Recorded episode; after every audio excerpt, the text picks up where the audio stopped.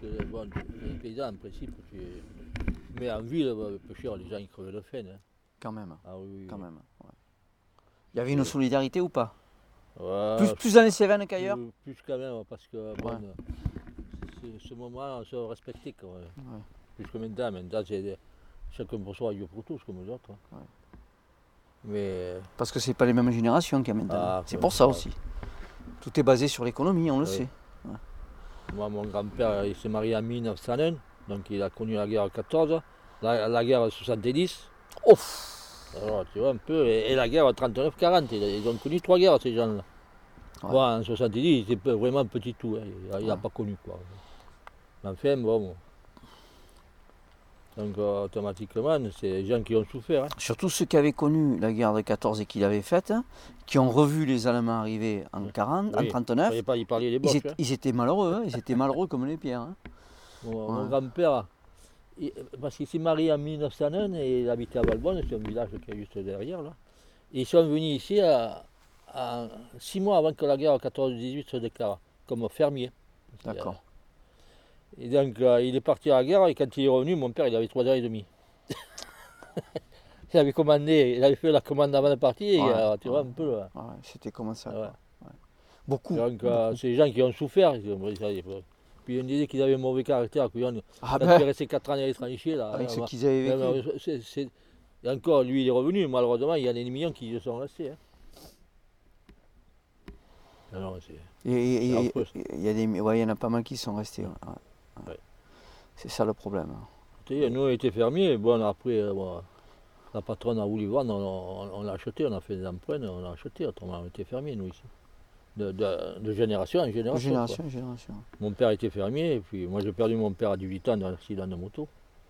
Alors, ça n'a pas été toujours rigolo. Non. Et les pommiers ont toujours été là ou pas avant? Ah, mais c'est pas les mêmes. C'est pas les mêmes, d'accord. Mais c'est- pas les mêmes. Il- il- Philippe, il n'en a pas planté de, de nouveau Non, ici quand Il même. n'a pas planté, mais c'est moi qui les ai plantés. D'accord. La durée du vie de- d'un pommier, c'est quoi 30 ans, 40 ans, 50 ans? Bah, ça, ça varie, entre 30 et 50. D'accord. Ah Il ouais, oui, d'accord. il y en a une gueule, c'est celui-là, là. Ouais. Celui-là, il a hum, 45 ans. C'est le plus vieux. C'est le doyen, le doyen du verger. Voilà. Ouais. Tous les autres, ils sont euh, entre 30, entre euh, 15 et 30, 35. Voilà. Et oui, Ouais, ouais, ouais, ouais. Et la variété de pommes c'est des rainettes et un peu de golden. Tu vois, ça c'est un golden, tu vois. Ça, Ouais. Ceux-là, là. Tout, tout là-bas, c'est les golden. Là. D'accord. Puis le reste, c'est les rainettes. Ouais, ben la pomme, euh, les gens aiment ça, il faut pas croire. hein. Mais Et ils j'ai fait, pendant 25 ans, j'ai fait les marchés au détail. Voilà. En plus de faire le paysan, on fait l'épicier, comme fait Philippe. Ouais. quoi. Ah ouais, d'accord. Ouais. Et tout partait. Le Philippe, bon, il en vend un peu en gros, mais moi, je vendais tout au détail. Oui, oui, mais tout- bon, on vendait des, des pommes pendant 6 mois, quoi, au détail. Faisait les marchés 3-4 fois par semaine ou 5. La patate, un peu de l'oignon, quoi. Voilà. Ah, l'oignon des Cévennes, le fameux, le fameux oignon des Cévennes. Ah oui. Le fameux oignon des Cévennes. Ah. AOC.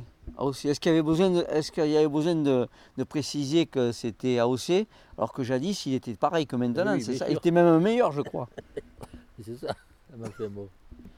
Disons que ça donne une plus-value, quoi. Oui, euh, j'ai rien contre, évidemment. hein. Il faut bien quand même protéger euh, Eh oui. ce qui vient d'ici. hein, Les- je suis Les entièrement produits d'accord. locaux, quoi. Les produits locaux. Voilà. Les produits locaux qui reviennent en force. ouais. Mais euh, Mais des pommes, il y en a partout. hein. Il y en a Cette année, dans, il y le en a, sud-ouest. dans le sud-ouest, il y en a aussi. cette année, il y en a récolte à peu près. Voilà. L'année dernière, ici, ça n'avait pas fleuri. Il y avait pratiquement point. Mais cette année, il y en a même trop, oui. Oui, parce qu'on dit que les vergers, c'est une, une année sur deux, Oui. mais euh, c'est pas forcément le cas. Ah, là, ici, ça a été le cas. L'année dernière, il n'y en avait pas. Et cette année, il y a une grosse récolte.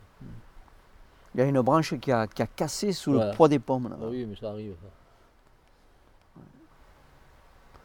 Donc là, il les ramasse. Vous, vous, vous les ramassiez quand, les, les pommes, quand vous travaillez tous ensemble, là, ici euh? Ah, mais au mois de septembre, hein, comme. comme D'accord, Ah oui. d'accord.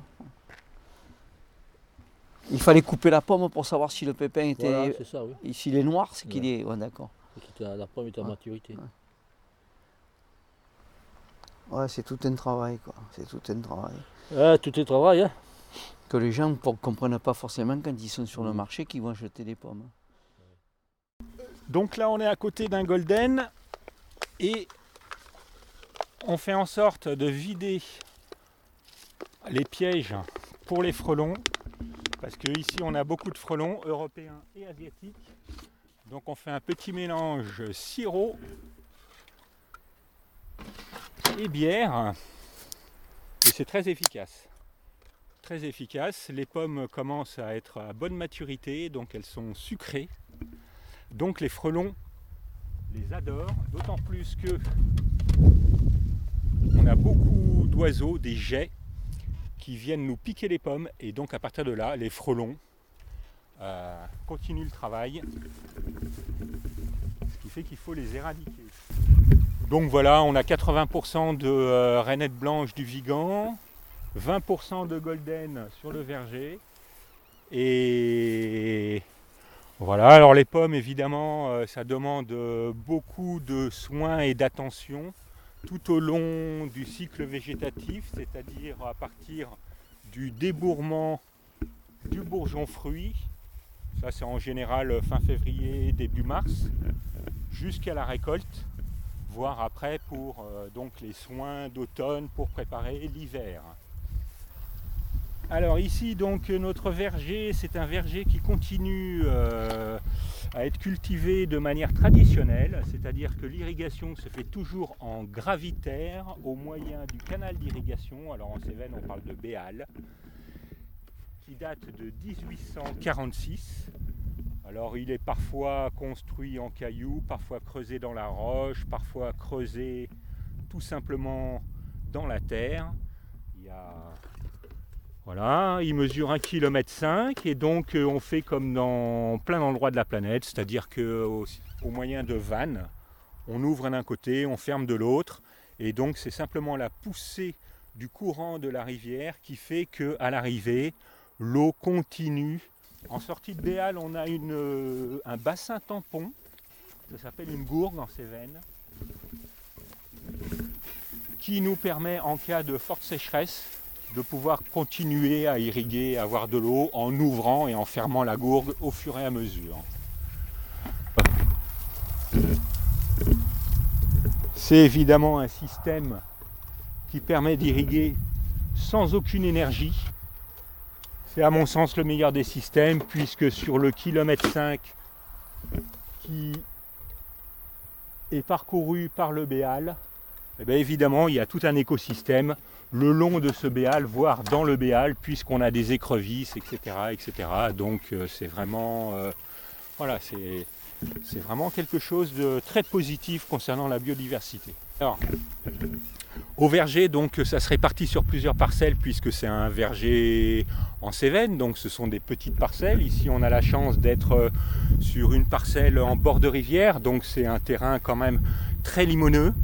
Euh, qui fait que euh, on a une, deux, trois, quatre parcelles différentes. La plus grande fait un hectare, la plus petite fait 1500 mètres carrés. Et donc on a en totalité euh, 350 arbres en verger de plein vent et 600 arbres en nouveau verger, palissés, que nous avons donc ici.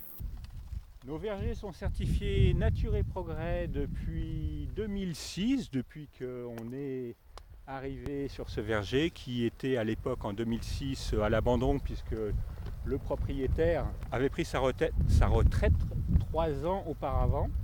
Donc nos vergers sont sous mention Nature et Progrès, labellisés AB depuis 2006. Évidemment, la pomme en bio, c'est pas évident, d'autant plus que quand on est en verger de plein vent, il y a beaucoup de soucis puisqu'on a tous les prédateurs euh, naturels dus à la biodiversité, avec une pression de plus en plus importante. Donc, euh, On a évidemment dans la pomme des problèmes euh, cryptogamiques, c'est-à-dire des champignons, essentiellement la tavelure. Euh, voilà. Et aussi, on a beaucoup de prédateurs comme différents vers de la pomme, le carpocaps, la tordeuse de la pelure. Nous avons aussi évidemment les oiseaux, les jets, qui viennent nous manger les pommes, les frelons qui viennent euh, pareil nous manger les pommes. On a pas mal de cétoines qui mangent aussi les pommes.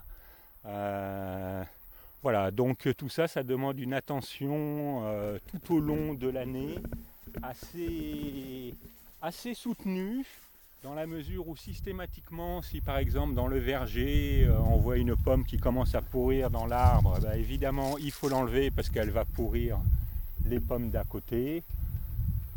Ça demande euh, un gros travail au niveau de l'éclaircissage, puisque chaque bouquet euh, de pommes ne doit en garder qu'une pour optimiser la qualité de la pomme qui restera.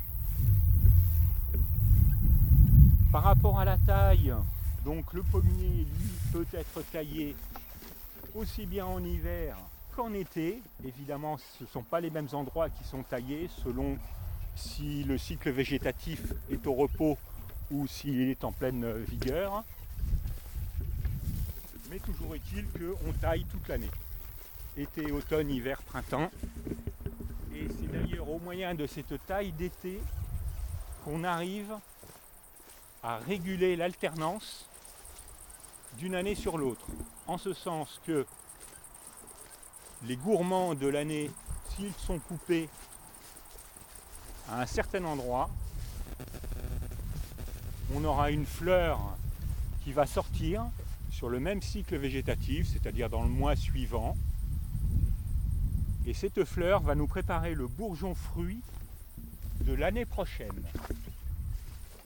Donc en fait, on limite l'alternance et on pousse l'arbre à faire du fruit au détriment du bois.